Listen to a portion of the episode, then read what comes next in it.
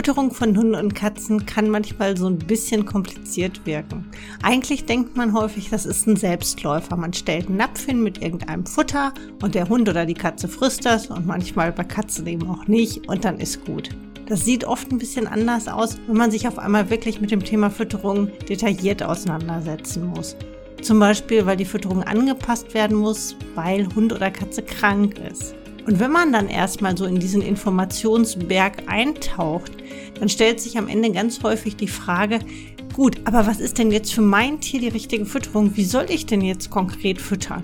Das betrifft einem natürlich besonders häufig, wenn man sich mit dem Thema BAF auseinandersetzt, wenn man vielleicht gerade mit dem Gedanken spielt, roh zu füttern. Und deswegen ist dieser Podcast nicht nur für alle BAFer und alle, die vielleicht gerade anfangen möchten zu BAFen, sondern auch für alle, die Lust auf das Thema Fütterung, Ernährung von Hunden und Katzen haben. Ich bin Ute Waden, ich bin Tierheilpraktikerin, Tierernährungsberaterin und heute geht es um ein Thema, was auch ganz, ganz häufig zu vielen, vielen Fragen führt, nämlich das Barfen von Welpen. In der letzten Podcast-Folge ging es ja schon mal so ansatzweise um diesen Bereich Welpen oder Welpenfütterung, aber da um eure Fragen, das, was euch eben jetzt gerade so zu dem Thema bewegt. Und weil so viele Fragen kamen, hat man eigentlich schon gemerkt, dass das ein, ja, ein Thema ist, was oft mit Unsicherheit behaftet ist. Nicht so sehr, dass man abwägt, barf ich jetzt oder fütter ich Fertigfutter, sondern dass man immer wieder so im Laufe der Zeit sich hinterfragt. Also mache ich das wirklich noch richtig? War das die richtige Entscheidung zu barfen? Mache ich irgendwas falsch? Kann ich einen Welpen überhaupt barfen? Das hat viel damit zu tun, dass es gerade in dem Bereich Welpenfütterung sehr unterschiedliche Meinungen gibt und auch sehr viel unterschiedliche Empfehlungen gibt. Die einen sagen nicht zu viel Eiweiß, die anderen sagen nicht zu viel Kohlenhydrate. Also wenn man wirklich mal googelt oder jemand fragt, das kann wirklich in der Welpengruppe, äh, können das zehn unterschiedliche Menschen sein, es wird von jedem auch eine andere Meinung dazu geben. Und irgendwann wird man als Welpenhalter auch immer gefragt, was fütterst du denn? Eben weil da so eine gewisse Unsicherheit ist. Und weil man natürlich weiß, dieses Thema ja, Wachstum und Entwicklung, das ist einfach eins, was besonders sensibel ist, wo bestimmte Dinge schiefgehen können. Man weiß bei Hunden und Katzen, dass eben Calcium und Phosphor zum Beispiel eine besondere Relevanz hat, dass Vitamin D besonders wichtig ist, dass eben wirklich diese anderen Punkte wie Kohlenhydrate, wie Protein, dass die oft sehr strittig sind. Und da muss man sich für sich selbst dann auch erstmal so ein bisschen durchwursteln. Die erste Entscheidung, die man eigentlich treffen muss, ist, Will ich Fertigfutter oder will ich Barf? Und gerade in Bezug auf Barf bestehen bei Welpen sehr, sehr viele Vorbehalte. Also ich kenne das selber, dass einem gesagt wird, oh, bis der Hund sechs Monate alt ist, der darf auf gar keinen Fall roh gefüttert werden. Die Frage ist, warum? Und das Warum ist eigentlich relativ klar. Das ist dieses keine Fehler machen. Das ist aber auch die Annahme, dass bei BAF unglaublich viel schiefgehen kann. Also, dass man automatisch schlecht füttert, weil man BAF. Dass BAF also nicht grundsätzlich die wichtigen Nährstoffe liefern kann. Das ist ja Quatsch. Klar, natürlich muss man sich mit der Fütterung auseinandersetzen. Und beim Welpenbarfen ist es so, dass die Fütterungszusammenstellung ein bisschen anders ist. Also, dass man nicht automatisch die Fütterungszusammenstellung übernimmt, die jetzt wirklich ein erwachsener Hund hat oder eine erwachsene Katze hat, man setzt den Knochenanteil zum Beispiel höher, um diese Kalziumversorgung zu gewährleisten. Andersherum, man setzt zum Beispiel den Bindegewebeanteil, also das, was man als Pansen, als Mägen füttert, den setzt man runter, weil das brauchen Welpen nicht so viel. Welpen brauchen wirklich vor allem auch, wenn sie Protein bekommen, hochwertiges Protein. Ja, Protein hatte eine besondere Aufgabe. Es ist auch für das Wachstum verantwortlich. Und zwar nicht für schnelles Wachstum, sondern Protein wird im Körper auch immer als sogenanntes Bauprotein verwendet. Alle Zellen, alle Gewebematerialien bestehen ja letztlich aus Protein. Und es muss in ausreichender Menge und in einer passenden, das ist wichtig, Aminosäurenzusammensetzung vorhanden sein, damit im Grunde alles ja geschmeidig läuft, hätte ich jetzt fast gesagt. Und dazu kommen natürlich die Punkte wie Calcium, Phosphor. Das heißt also, man muss über die Knochenfütterung und wenn ich keine Knochenfütter brauche ich Knochenmehl, dann brauche ich wirklich diese ausreichenden Mengen an Calcium, Phosphor. Das muss ich gewährleisten können. Gleichzeitig weiß man, dass Calcium nur dann ausreichend in die Knochen eingelagert wird, wenn Vitamin D in der Fütterung vorhanden ist. Also ist auch das ein wichtiger Punkt bei Welpen und Katzen. Aber bis zu diesem Punkt ist wirklich nichts dabei, wo man sagen kann, das kriege ich mit Rohfütterung nicht hin. Also im Gegenteil, ich bekomme das mit dem Beutetierkonzept oft genauer hin, als wenn ich das Fertigfutter, was zum Teil wirklich nicht sonderlich bedarfsgerecht zusammengesetzt ist, verfütter. Wenn ich das wirklich genau anschaue, dann stimmt die Vitaminisierung zum Beispiel sehr häufig nicht oder man hat sehr hohe Kalziumwerte, einfach weil viel Getreide drin ist. Getreide hat einfach Inhaltsstoffe wie Phytinsäure, die dafür sorgen, dass zum Beispiel Kalzium nicht ausreichend aufgenommen wird oder die Aufnahme zumindest vermindert wird. Und deswegen braucht man auch mehr Kalzium in der Fütterung, wenn ich einen hohen Getreideanteil habe. Also hat man unter Umständen sehr hohe Kalziumwerte. Man weiß aber nie so genau, wie viel Phytinsäure wie viel Kalziumaufnahme hemmt. Das heißt also, man geht als Hersteller erstmal auf Nummer sicher und packt zumindest deutlich mehr Kalzium. Man füttert Welpen, also Hundewelpen, bei Katzen sowieso nicht, in der Regel keine Kohlenhydrate, außer vielleicht mal ein bisschen Hirse, ne, was man so ähm, mit Slippery Elm und Ziegenmilch zum Beispiel verrührt. Aber man muss nicht Kohlenhydrate unbedingt in die Fütterung einbauen als Energielieferant. Also es klappt auch ganz gut, wenn man wirklich rein Kohlenhydratquellen Gemüse und vielleicht ein bisschen Obst nutzt. Wobei ich mit Obst auch bei Welpen immer ein bisschen vorsichtig wäre, weil das ist schon auch viel Fruchtzucker. Wenn man den Anteil sehr hoch setzt, das kann zum einen zu Durchfällen führen und zum anderen ist es so, dass man dadurch relativ viel Kohlenhydrate beziehungsweise relativ viel Kalorien in der Fütterung hat. Muss man nicht unbedingt. Man füttert Welpen meistens eher mit Gemüse und ergänzt dann nach und nach um sehr reifes Obst. Das muss man aber nicht unbedingt zwingend vor dem sechsten Monat machen. Man kann das durchaus eher machen, aber man muss es eben nicht, wenn einem damit nicht wohl ist. In dem Obst ist jetzt wirklich nichts drin, was der Welpe zwingend braucht. Also wenn man sagt, ich möchte auf Obst verzichten, weil ich merke, der kriegt jedes Mal dünnen Kot, wenn ich da irgendwie Äpfel oder sonst irgendwas fütter, dann ist das okay spricht aber nichts dagegen, zum Beispiel auch bei Durchfall Äpfelchen zu reiben oder so, wenn morosche Möhrensuppe nicht funktioniert. Also die Apfelpektine binden dann eben auch den, den Kot. Aber das sind Sonderfälle. Es geht ja jetzt erstmal so um dieses Grundsätzliche in der Fütterung. Aber durch diese Zusammenstellung, dass ich eben alles selber in der Hand habe, kann ich vor allem dieses Wachstum sehr gut steuern das langsame Wachstum forcieren. Man hat auch beim Barfen immer mal wieder Phasen, wo ein Welpe mehr wächst. Auch das ist normal. Man kann Wachstum nicht wie mit der Stoppuhr so ganz linear aufziehen und sagen, okay, es ist wirklich immer genau auf der Wachstumskurve, wenn man denn eine hat. Oder es ist immer genau jede Woche plus so und so viel Prozent. Das ist so nicht. Also es gibt immer wieder so ganz kleine Abweichungen nach oben und nach unten. Die sollen aber eben einen bestimmten ein bestimmtes Ausmaß nicht überschreiten. Und normalerweise klappt das mit BAF sehr gut. Was man bei Welpen auch immer beachten muss, ist die Futtermenge. Das muss man bei Hundewelpen mehr beachten als bei Katzen. Bei Katzenwelpen kann man sich das einfach machen. Die bekommen einfach das Futter frei zur Verfügung, weil bei Katzen das Sättigungsgefühl funktioniert. Die fressen auch als Welpe nicht mehr, als sie unbedingt wollen oder müssen. Bei Hunden ist das auch schon im Welpenalter anders. Wenn ich dem Hund das zur freien Verfügung stelle, wird das gefressen. Das ist so in dem Zeitraum der Beifütterung, also wo diese Entwöhnung von der Mutter hin zum festen Futter passiert, da ist das so ein bisschen anders. Da kann, normalerweise wird ja dann noch der ganze Wurf zusammengefüttert und da kann man das dann wirklich erstmal so zur freien Verfügung stellen, dass sich jeder der Welpen dann auch frei bedienen kann. Aber wenn der Hund dann zu Hause ankommt, also bei einem einzieht, ab dem Zeitpunkt sollte man auch mit festen Futtermengen arbeiten. Und diese Futtermengen sind eben wirklich deutlich höher als das, was man bei einem erwachsenen Hund ansetzt, wo man ja so von zwei bis drei Prozent in der Regel als Gesamtfuttermenge ausgeht pro Tag. Und bei Welpen hat man Futtermengen, die sich nach dem Lebensalter staffeln. Also gerade wenn man jetzt einen Welpen hat, der noch sehr jung ist, dann sind die Futtermengen auch relativ hoch. Die können so zwischen sechs, sieben Prozent liegen, in starken Wachstumsphasen auch durchaus höher, acht Prozent. Das können manchmal wirklich einzelne Tage sein, an denen der Welpe vermehrt Hunger zeigt und wirklich auch offensichtlich nicht satt wird. In solchen Phasen kann man das über mehrere Tage einfach ein bisschen erhöhen, dann senkt man das wieder ab und guckt, ob das dann ausreichend ist. Und je älter der Welpe wird, desto mehr senkt man auch die Futtermenge ab. Das betrifft vor allem die Zeit dann nach dem Zahnwechsel. Man hat diesen Zahnwechsel so irgendwann zwischen vierten und sechsten Monat. Das kommt auch ein bisschen auf die Hundegröße an, also wie schwer, wie groß der Hund am Ende wird. Denn die großen Rassen fangen oft ein bisschen eher an und sind ein bisschen später fertig. Und bei den kleinen Rassen hat man ein engeres Zeitfenster, in dem der Zahnwechsel abläuft.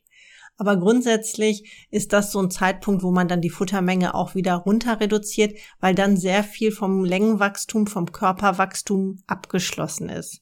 Danach geht es mehr um den Aufbau von Muskulatur. Das Wachstum findet auch immer noch statt. Also die Hunde werden durchaus noch ein bisschen größer. Aber das meiste ist geschafft. Und deswegen versucht man dem gerecht zu werden, indem man die Futtermenge dann auch wieder ein bisschen absenkt. Der Hund soll ja nicht ganz schnell moppelig werden, sondern der soll wirklich gesund und gleichbleibend wachsen. Und das ist zum Beispiel etwas, was man mit Trockenfutter nicht so gut hinbekommt. Gerade diese Zeit nach dem Zahnwechsel ist eine, wo man bei Trockenfutterhunden sehr gut beobachten kann, dass da die Gewichtszunahme oft sehr stark und sehr schnell immer noch verläuft. Also dass die oft dann wirklich sehr massig werden. Auch hier kommt natürlich auf den Hundetyp an. wenn ich einen Windhund habe, dann ist das oft nicht so extrem zu beobachten, als wenn ich einen Molosser habe. Aber diese, ja, dieses Kompakte, das kann man durch sehr viele Kohlenhydrate wirklich sehr forcieren. Was ich auch häufig gefragt werde, ist, wie viel Abwechslung brauchen Welpen oder Kitten in dieser Wachstumsphase? Muss man schon unglaublich viele unterschiedliche Knochen füttern? Und wie sieht das mit den Tierarten aus, wenn man barft? Brauche ich sechs unterschiedliche Tierarten? Braucht man alles nicht. Man fängt normalerweise mit den hochverdaulichen Tierarten an. Also man muss schon auch auf den Fettanteil achten. Der sollte aber nicht zu hoch sein und ergänzt das dann nach und nach. Und auch hier, gerade wenn man Welpen aufzieht, es ist unglaublich wichtig, dass man sich immer noch mindestens eine Tierart zurückhält, die man nicht füttert, für den Fall, dass irgendwann im Leben mal Futtermittelallergien auftreten. Weil sonst kann man keine Ausschlussdiät machen. Beziehungsweise es wird sehr schwer, dann irgendetwas zu finden, was der Hund tatsächlich noch nie bekommen hat oder die Katze noch nie bekommen hat. Der Vorteil an Welpen, und das betrifft Hunde und Katzen gleichermaßen, ist, dass sie meistens alles fressen. Es gibt sehr wenige Welpen, die in der Wachstumsphase mäkeln, dann ist meistens irgendwas. Aber ansonsten hat man meistens das Glück, dass sehr viel von vornherein gefressen wird. Manchmal ist es so ganze Fische oder so, das wird dann oft ein bisschen misstrauisch beäugt. Für Katzen ist das häufig zu groß. Bei Hunden kommt es auch immer ein bisschen auf die Größe an, also Verhältnis Hund zu Fisch. Aber es ist so, dass nicht jeder Hund mag, wenn es so ein großer Fisch ist und die wissen manchmal gar nicht, was sie damit anfangen sollen. Genauso wenig bei ganzen Knochen ist es so, dass das manchmal dann einfach erstmal bespielt wird. Aber die verstehen schon natürlich auch, es ist was zu fressen und es wird dann auch oft sehr gut angenommen. Nicht immer alles, aber das meiste ist tatsächlich relativ unproblematisch. Man fängt bei Welpen und auch bei Katzenwelpen noch mehr, weil die Größe einfach ein bisschen kleiner ist. Man fängt erstmal mit gewolftem Fleisch an oder mit sehr klein geschnittenem Fleisch. Und auch hier die Größe lässt man im Laufe der Zeit einfach wachsen. Sobald man stückiges Fleisch füttern kann, sollte man das auch tun. Man muss nicht unbedingt gleich stückige Knochen füttern, aber dass man auch immer mal wieder stückiges Fleisch hat, Hühnermägen, Putenmägen, Hühnerherzen, Putenherzen, also was auch wirklich Welpen schon gut bearbeiten können, gut kauen können, das kann man relativ zeitnah auch in die Fütterung an, einbauen. Also so ab 16. Woche aufwärts kann man das wirklich total unkompliziert machen. Man sollte natürlich immer ein bisschen auch auf den eigenen Hund achten und darauf achten, was er besonders gerne mag und was das für eine Art von Fresser ist. Aber ansonsten spricht da überhaupt nichts dagegen. Nur, man muss eben nicht so eine Wahnsinnsauswahl treffen, weil man jetzt meint, man muss es besonders gut mit dem Welpen machen und braucht besonders viele unterschiedliche Tierarten oder Fleischsorten. Das ist einfach nicht so. Wichtig ist auch hier die Grundversorgung.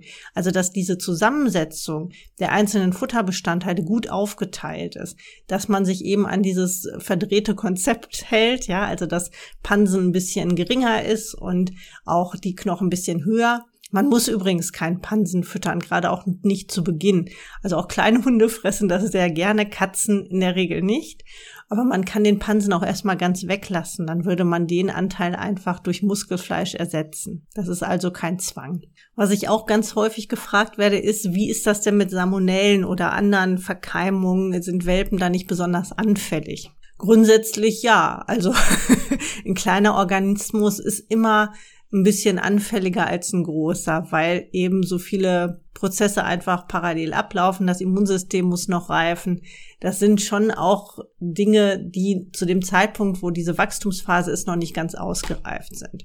Und selbstverständlich kann sich auch ein Welpe mit Salmonellen infizieren. Das Immunsystem ist einfach noch nicht so geschult darin, die in Schach zu halten, gegebenenfalls komplett abzutöten oder zumindest zu eliminieren und dann wieder aus dem Körper rauszuschleusen.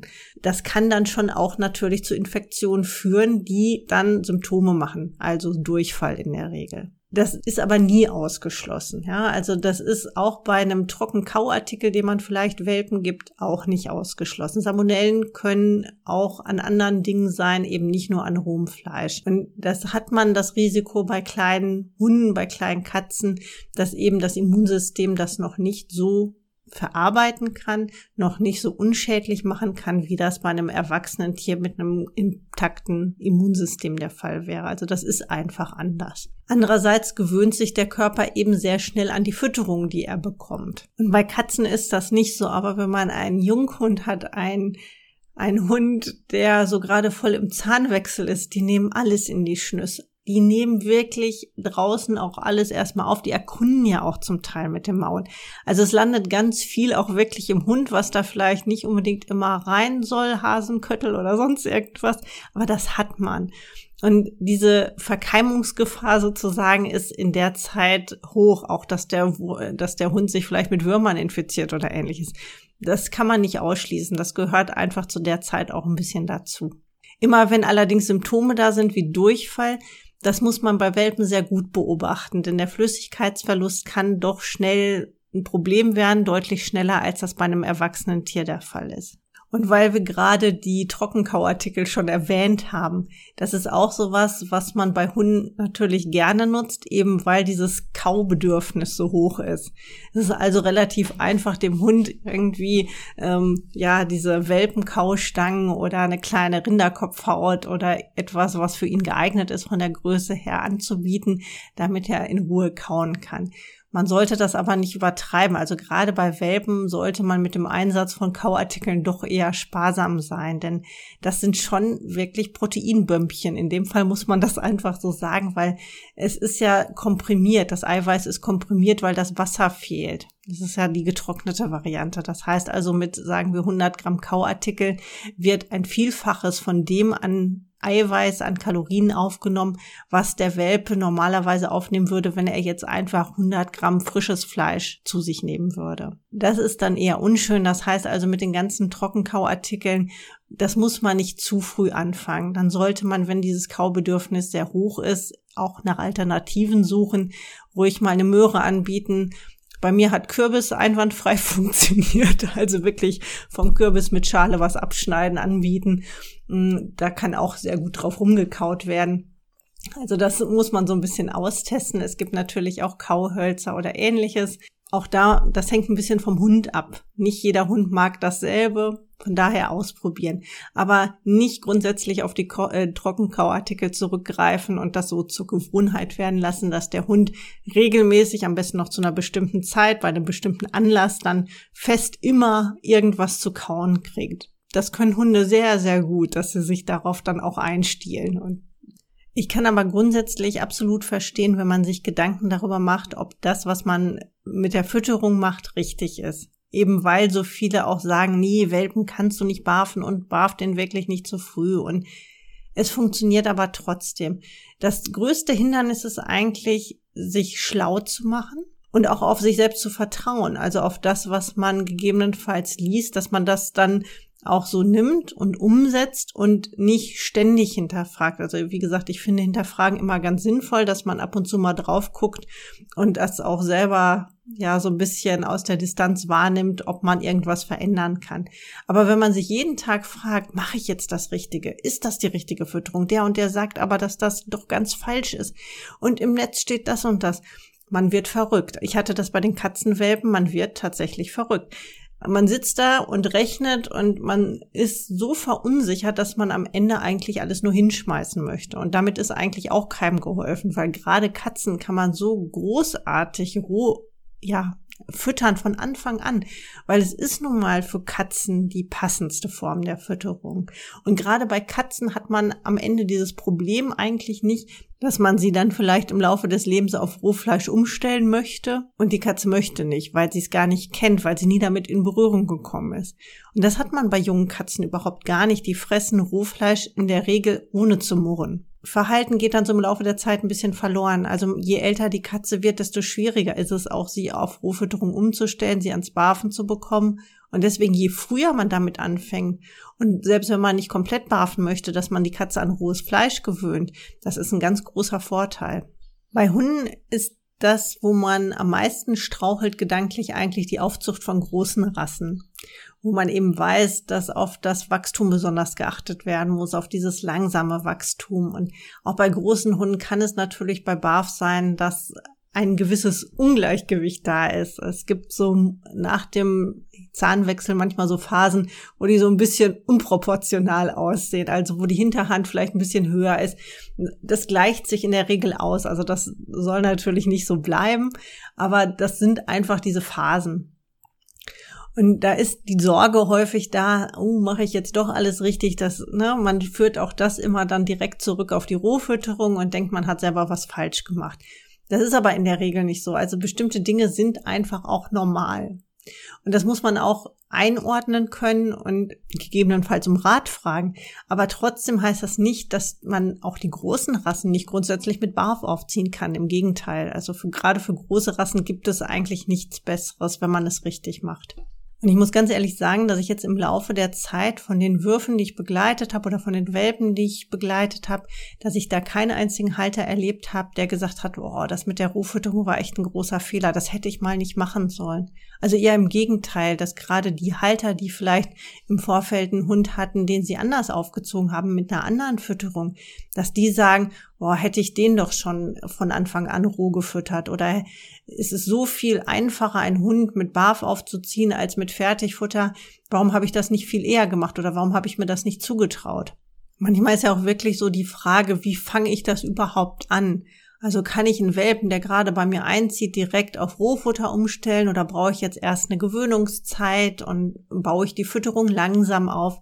Auch das hängt ein bisschen vom Welpen ab. Also je krasser der Unterschied von der Fütterung ist, die er vorher bekommen hat und je mehr vielleicht im Vorfeld Probleme da waren, sei es eine Wurminfektion oder eine Giardieninfektion oder sonst irgendwas, was so vielleicht an kleinen Wehwehchen da ist, desto vorsichtiger muss man sein. Also wenn ich weiß, das ist ein Welpe, der schon ein paar Wochen immer wieder mal Durchfall gehabt hat, weil er aus dem Tierschutz kommt und weil das Immunsystem noch nicht so richtig ausgebildet ist, weil die Lebensumstände nicht gut sind, da sollte man das natürlich langsam angehen. Dann gibt's die Vertreter, die kommen auch vielleicht aus einer Zucht oder sind einfach pumperl gesund und da ist gar nichts. Rein theoretisch könnte man die von einem Tag auf den anderen umstellen. Ich würde es trotzdem so ein bisschen ähm, einschleichen, dass man eben noch erstmal vielleicht das gewohnte Futter für paar Tage beibehält. Das muss man nicht sonderlich lange machen. Dass man das nicht knall auf Fall macht, sondern auch hier dem Magen-Darm-Trakt so ein bisschen Zeit gibt, sich an die neue Fütterung zu gewöhnen. Ansonsten merkt man auch bei Welpen schon sehr häufig, dass wenn man von Trockenfutter beispielsweise auf Barf umstellt, dass das sehr viel lieber gefressen wird. Gerade auch so in dieser Eingewöhnungsphase ist es sehr einfach, den Welpen für Rohfütterung zu begeistern. Und in den meisten Fällen wird das tatsächlich lieber gefressen als das, was man so an Trockenfutter im Napf hat. Nur bei Welpen gilt eben auch nie zu viel auf einmal. Man meint es häufig gut, aber trotzdem sollte man bestimmte Dinge nicht übertreiben. Na, das, was man beim Trockenfutter hat, dass man 100 Millionen Zutaten in einem Futter hat, die alle gleichzeitig in den Körper kommen. Das ist zum Beispiel was, was man beim Barfen auch umgeht und was man auch nicht künstlich forcieren sollte durch 100 Futterzusätze und noch eine Kräutermischung und sonst irgendwas. Also das brauchen Welpe einfach nicht. Die Frage nach den Zusätzen gab es auch in der Podcast-Folge mit euren Fragen. Also hör da gegebenenfalls einfach noch mal rein, wenn das so ein Thema ist, was dich auch interessiert. Und wenn Probleme da sind, wenn Unsicherheiten da sind oder solche Dinge wie eben eine Giardieninfektion, dann ist es sinnvoll, dass man vielleicht doch das Geld investiert, einen Ernährungsberater aufsucht und der dann eben auch den Zeitraum dieses extremen Wachstums begleitet, dass man, wenn man Unsicherheiten hat oder Fragen hat, dass man sich auch jederzeit an jemanden wenden kann, der dann auch den Plan regelmäßig anpasst. Das gehört beim Welpen auch dazu, weil sich das Gewicht ja kontinuierlich ändert wenn man eben mit einer bestimmten prozentualen Futtermenge arbeitet, heißt das, man muss auch die Futtermenge immer anpassen. Also das passiert auch in regelmäßigen Abständen. Wie schnell ist auch ein bisschen vom Welpen und der Endgröße abhängig, aber so, ja, spätestens nach zwei Wochen muss man in der Regel dann was drehen. Oft schon ein bisschen eher. Gut, ich hoffe, ich konnte euch ein bisschen Mut machen, es mit dem Barfen zu probieren oder zumindest das als Möglichkeit in, ernsthaft in Betracht zu ziehen, wenn ihr gerade einen Welpen habt und überlegt, wie ihr ihn füttern sollt. Wenn euch das vielleicht noch alles ein bisschen viel ist, es spricht ja nichts dagegen, auch den Welpen später umzustellen. Nur es ist schon sinnvoll, die Fütterung von Anfang an wirklich hochwertig zu gestalten. Und das sind meistens nicht Discounter-Trockenfutter. Da sollte man wirklich darauf achten, dass man das nicht macht, sondern dass man immer möglichst hochwertig füttert. Und BAF ist tatsächlich auch bei Welpen nicht schwierig. Und wenn dich das noch mehr interessiert, dann gibt es ja auch immer die Möglichkeit, dich selber zum Ernährungsberater ausbilden zu lassen. Also, was man aber wirklich nicht muss, um Welpen gesund groß zu bekommen. Ich hoffe, ihr bleibt gesund und wir hören uns beim nächsten Mal wieder. Bis dahin. Tschüss.